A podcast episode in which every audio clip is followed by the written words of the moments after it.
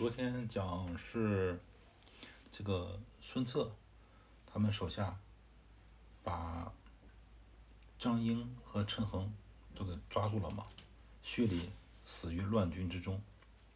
孙策带着兵到了秣陵，把那个居民安抚一下之后呢，带着兵到泾县来抓太史慈。太史慈呢，在泾县呢招募了两千多人儿，然后呢加上两千多人算多还是算少？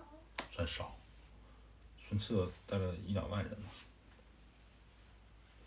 然后呢，他要给绿油报仇，孙策和周瑜就商量要活捉太史慈。周瑜呢，命令这个他的部队三面去攻打的县城，但是呢东面不打，就是这三面包围了，有一面没有包围，为什么？故意放他从东面出来，然后离着这个东面这个县城二十五里左右呢，呃，埋埋埋伏了三呃三路伏军。像太史慈被打跑之后呢，到了伏兵那里呢，人困马乏，这样一下子不就给他抓住了吗？这是他的计策啊。哦，这么溜的。对，一般古代攻城都是围三面留一面。留一面，第一是让城里老百姓可以逃跑，因为老百姓不打仗嘛，你不能随便杀老百姓。第二个呢，就是告诉你这个士兵，如果你不想打了，你可以从这个空缺这面呢逃走，当逃兵，不杀你。如果说古代打打这个攻打这个城池，把四面给团团围住，那意味着要决一死战了。你投降都不行，一定要把你人杀光。你还记得有一个成语叫“网开一面”吗？在河边儿，在或者是海边儿人打鱼时候，他们可以就四面撒网，把这鱼围在中间，然后慢慢慢慢收网，把鱼抓住了，对吧？但这样呢，这网中间不管大鱼小鱼都给抓住了。那么很多人呢，特别是东周列国时候，人讲究这个要仁慈嘛，捕鱼时候呢，你就三面撒网，有一面不撒，空出来。抓鱼时候，那有些鱼呢可以逃走，给他们留一些逃走的机会，叫网开一面。他们计策定好了，留东门。他们为什么定这个计策呢？原来太史慈在泾县招的这些士兵啊，都是原来的农民，他们不守军纪，不知道怎么打仗。泾县这个城墙呢，也不是特别高。当天晚上，孙策命令陈陈武，就是爬上城墙去放火。太史慈见城上着火了嘛，马上上马，从东面走，背后孙策就带兵追他。太史慈从后面走，孙策在追赶，追赶了三十多里，不追赶了。哎，为什么不追了？等太史慈走了五十里之后呢，人困马乏，在芦苇丛中忽然喊声响起。太史慈急急忙忙起来，刚想走，发现两边有很多人在放那个绊马索，把他的马给绊倒。绊马索是啥？嗯，骑马的时候马很高，是吧？马蹄呢在在马路上走的时候呢，抬的不是特别高。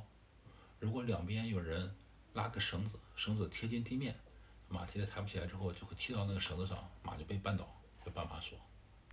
你经常跳绳是吧？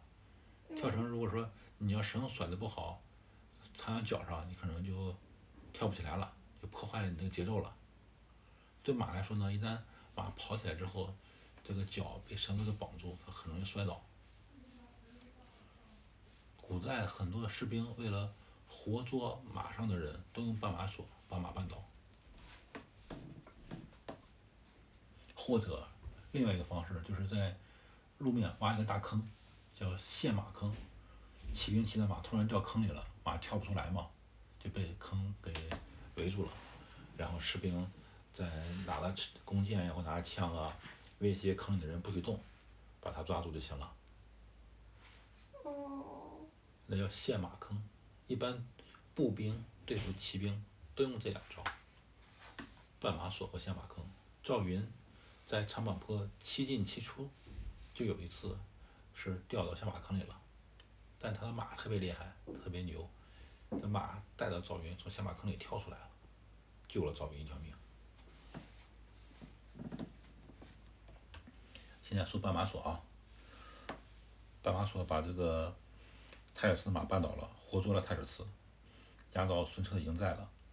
孙策听说抓到太史慈了，亲自出营，让那些绑这个太史慈的士兵散开，他亲自给太史慈松绑，然后把自己的衣服给太史慈穿上了，请太史慈进他的营寨，跟他说说，哎呀，我知道你呀是真正的大丈夫。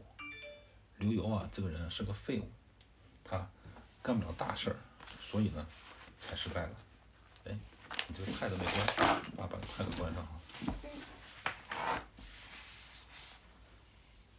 哎，你这是新的 pad，怎么怎么关？呀，静音吧。好了，滑动关机。刘游呢是个笨蛋。他成不了大事儿，嗯，成不了大事儿。太史慈一看孙策待他特别好嘛，就想归降孙策。孙策当然很高兴了，拉着太史慈的手，笑着说：“神庭相战之时，若攻获我，还相害否？”意思就是说，咱们在神庭不打了一仗吗？如果你要把我抓住了，你会杀我吗？太史慈笑着说：“未可知也。”你说我也不知道啊，是不是？我又没抓住你。孙策大笑，就请太史慈入帐，邀请他上座，设酒宴款待他。太史慈说：“这个刘繇呢，刚被打败，他的士兵呢都不太归顺他了。我请求亲自带领这个士兵去，呃，这个打刘繇。”你相信我吗？孙策立刻站起身，对太史慈行礼，表示感谢，说：“哎呦，这就是我的想法呀！我今天和你做个约定，明天中午的时候你回来就行了。”太史慈答应他了，扭扭头就去回去劝降刘繇去了。孙策这些将领呢都说：“太史慈这一去肯定不再回来了。”孙策说：“子义。”乃信义之士，必不背我。子义是太史慈的字啊。他说：“子义啊，是讲信用的人，他肯定不会背叛我的。”但其他人都不相信。第二天，孙策就在营门门口立了个杆子，这杆子就起到日晷的作用了。这这杆子影子最短的时候就是中午了，对吧？第二天呢，孙策在营门口立了个杆子，嗯，正好到中午的时候，太史慈引带着一千个兵回到了营寨，孙策大喜，他手下的人都知道了，孙策这个人呀，还是看人非常准的，他相信太史慈不会背叛他，这样，孙策就聚集了几万人，他们在江东打地盘然后又安抚这些老百姓，投靠。孙策的人特别特别多，江东这些人呢，都称呼孙策为孙郎。一听说孙郎的兵到了，都不打仗了，土匪就吓跑了，吓跑了，老百姓就啊归顺孙策。而孙策呢，他每到一个地方，都不允许手下的人到处抢劫，也不允许打扰老百姓，这样老百姓肯定很高兴嘛，就是带那些肉啊酒啊，到孙策的营寨中犒劳他的这些将士。孙策呢也不白白吃白喝，他拿些金银财宝呢去报答这些老百姓，整个江东呢都很愉快。当时刘繇这些手下，嗯，如果想跟着孙策呢，哎就继续跟着孙策当兵打仗；如果不愿跟着呃孙策呢，就给他一些粮食，让他回家去种地去。江江南这些地方的老百姓呢，都称颂孙策。孙策现在势头就很旺了。孙策就回了老家，接着他的母亲、他的叔叔，还有好几个弟弟，都到曲阿这个地方了。然后命令他的弟弟孙权和周周泰去把守宣城，孙策带着兵向南，开始打吴郡来了。这就引起了这一回的最后一个故事：孙伯符大战严白虎。当时呢，有个人叫严白虎，他自称是东吴德王，他占据了吴郡，他派他的部将守住了乌城、嘉兴这两个地方。当天呢，严白虎听说孙策兵到了，就命令他的弟弟严虞出兵，会于枫桥。严虞呢，横刀立马在桥上，有人报报告他，说说孙策来了。孙策呢，带着兵出来打仗。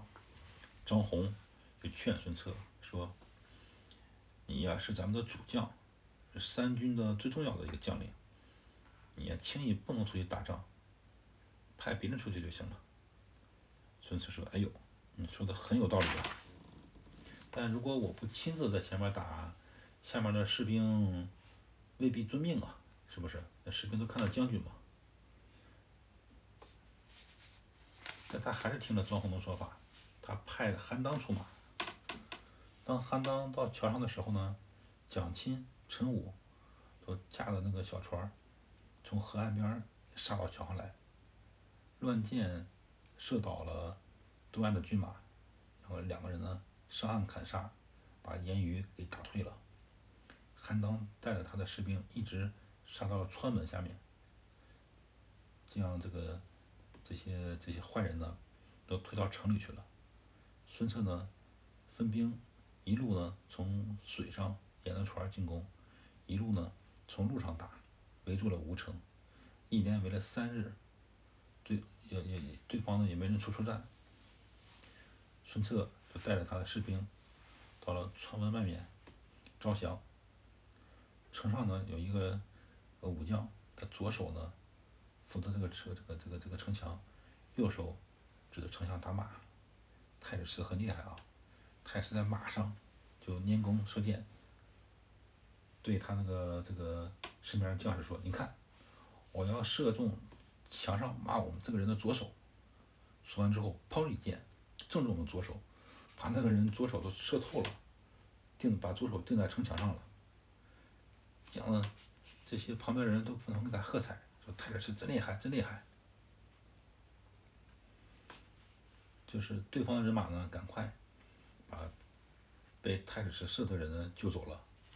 严白虎听了之后呢，特别吃惊。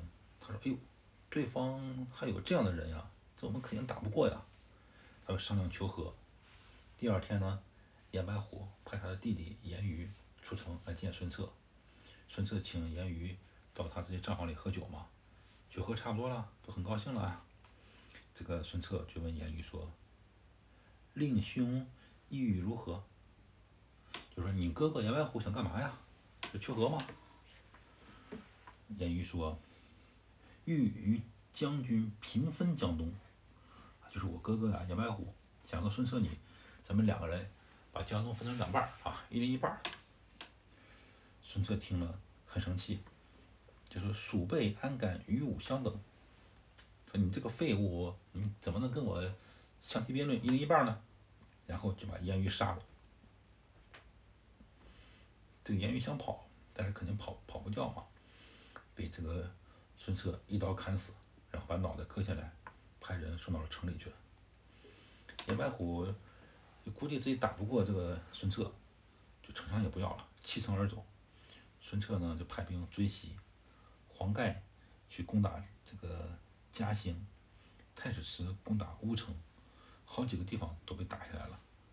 严白虎没招了，就投奔余杭，没想到路上被别人给抢劫了，被一个当地的一个人叫林超，很有名啊，林超很有名。后来他也是投投靠孙权了。严白虎被林超带着他们村民给打败了。打败之后呢？严白虎只能。那抢劫抢劫还要打仗啊！对啊。他严白虎，不对，战斗力不行呗，抢劫老百姓，结果被老百姓以林超为首这帮人给打败了。打败之后呢，他就奔着会稽的地方走。凌超父子二人来接孙策，策是为崇祯校尉，遂同引兵助将，就是凌超和他的儿子一起都投靠孙策了。凌超的儿子叫凌统，也是一员武将，很厉害。那严白虎就把手下分布在西津渡口，程普和他打，又把这个严白虎打败了。严白虎连夜到会稽，会稽太守王朗想派兵去救严白虎嘛，他一个手下说不行，孙策是仁义之师，白虎乃暴虐之众，我们呀还是应该抓住严白虎，献给孙策。王朗一看呢，这个人是会稽余姚人。姓余，名帆，字仲祥。这个王朗说，就是骂他吧，说你不能这么做。于凡一听之后很生气，就叹了口气，离开营寨了。王朗呢，带着他的兵会合杨白虎，一起陈兵在山阴，就在在山上。那个孙策带兵出来了嘛，就骂王朗说：“吾兴仁义之兵来安浙江，汝何故助贼？”王朗也骂说：“你呀，太贪心了！你都得到了吴郡，又过来打我的地盘今天呀，我就是来给杨白虎报仇的。”孙策听了之后特别生气，刚要出兵去打这个王朗，太史慈就出来了。王朗拍马舞刀，与慈战不数合，朗将周新杀出助战。孙策阵中黄盖飞马。接住周信交锋，两下鼓声大震，互相鏖战。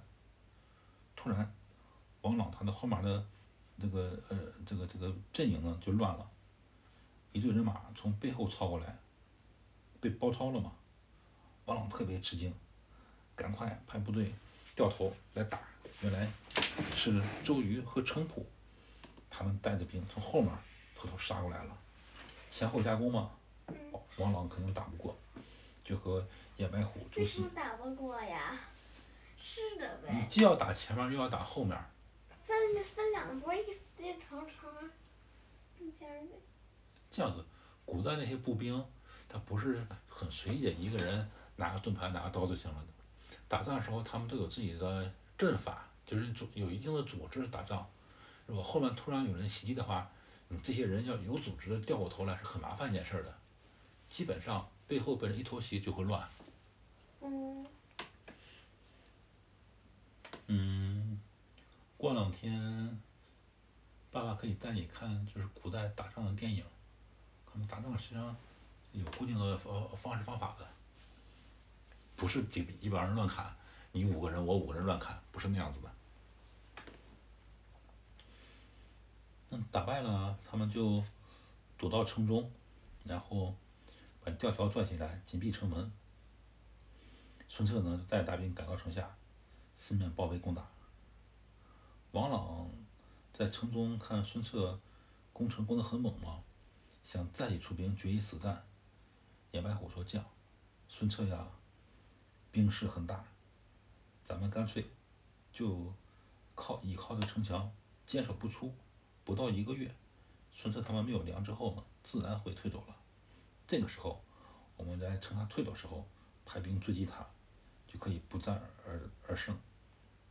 王朗呢，听他的想法，和严白虎固守会稽城不出。孙策一连攻打了好几天都不能成功嘛，就和手下商量怎么办。孙敬，孙敬是孙策的弟弟。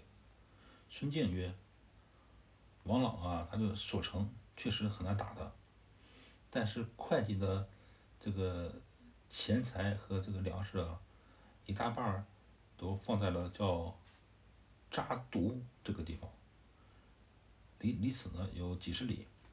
我们不如派兵呢，先打那个扎毒，所谓的攻其不备，出其不意。孙策听之后特别高兴，说你这好好办法，肯定能把这个严白虎打败。他就下令在城的四个门上呢放放火。就虚张声势，让严白虎以为他是要打打这个会稽城嘛，没想到连夜他们就把包围撤走了，去打叫扎都这个地方了。周瑜呢又给他一个呃出一个计策，说主公就是孙策，你带着咱们这兵一走啊，王朗肯定会出城来后面追赶我们，我们可以用一支骑兵来打胜他。孙策说：“哎，我已经准备好了，咱们攻打会稽城啊，肯定就在今天晚上，没问题。”然后领着军马去奔扎都这个地方。王朗听说孙策的军马退了之后呢，带着众人到城上观望，看城下到处都起火，但是呢，对方旗帜没有乱，他有点怀疑，说这个孙策是不是假装撤退呀？周兴说，孙策走了，他肯定啊。是故意的，把这旗帜啊不乱，让我们怀疑，吓唬我们不敢出兵，干脆，咱们就出兵去追他。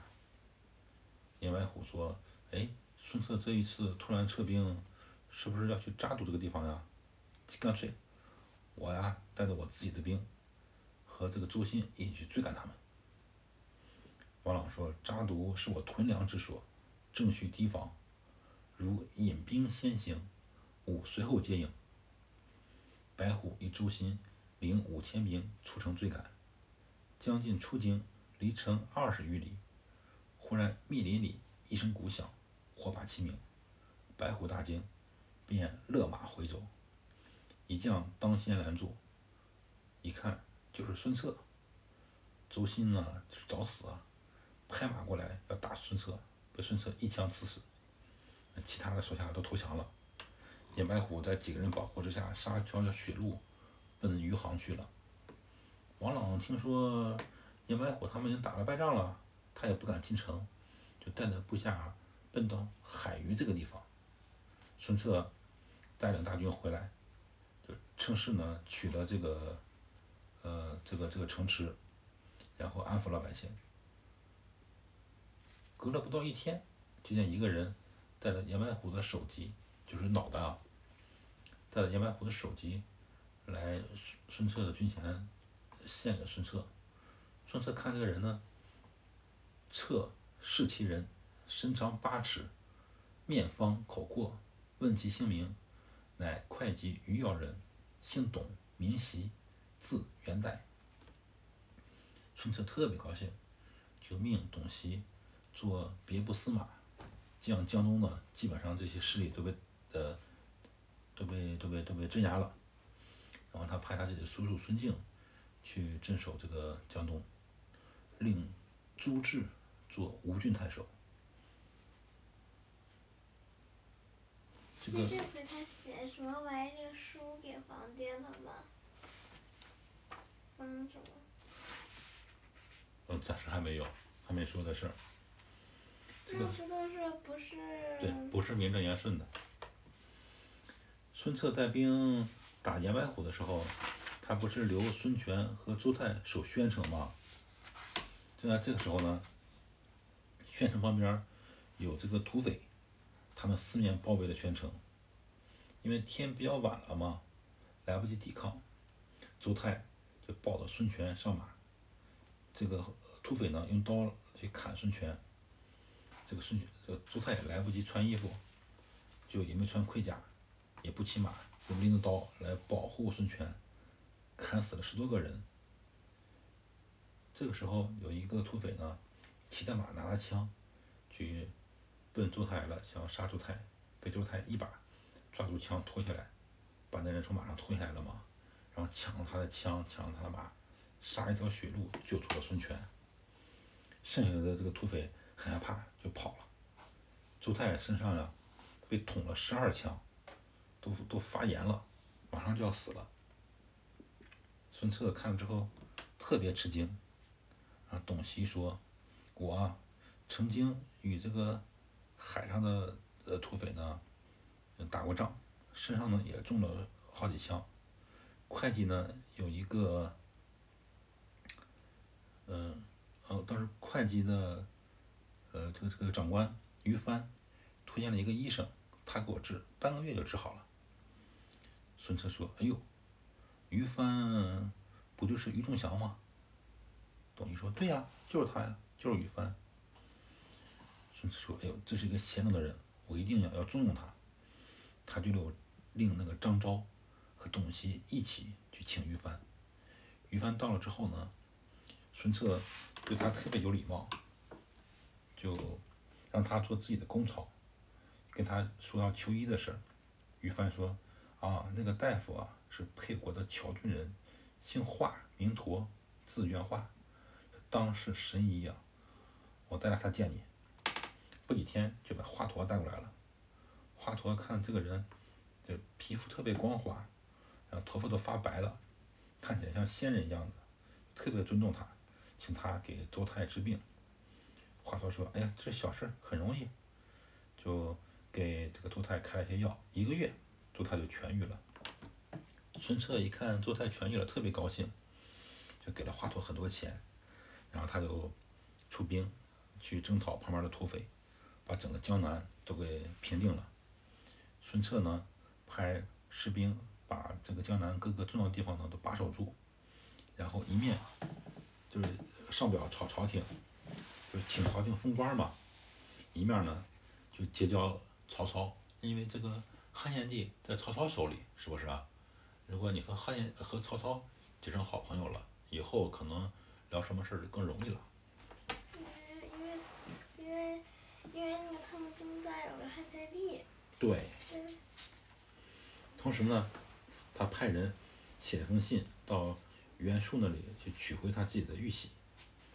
再说袁术本来就想称帝嘛，就回了封信，找个理由不还。然后他就把自己手下。啊？谁借的来着？忘了袁术，袁孙策把他传国玉玺借给袁术了。先打了胜仗之后呢，要传国玉玺，袁术不想还他，然后他又派了这个长吏杨杨大将、都督张勋、纪灵、乔呃那字不认识，乔什么不认识，上将每部传来三十多人商量，说孙策借我的兵马去平定江东，现在呢江东地面都归他了，哎，他不考虑怎么报答我，反过来找我要玉玺。我觉得很不礼貌呀，俺打他，啊，征服他行不行？他的长吏杨大将说：“哎呦，现在孙策呀，据长江之险，兵精粮广，我们暂时啊打不过他，我们不如先打刘备，啊，因为因为之前刘备无缘无故过来打咱们嘛，很生气，先把这个刘备打了，然后再打孙策。我呢，出一条计谋，肯定能保证。”很容易就抓住刘备，这一回讲完了。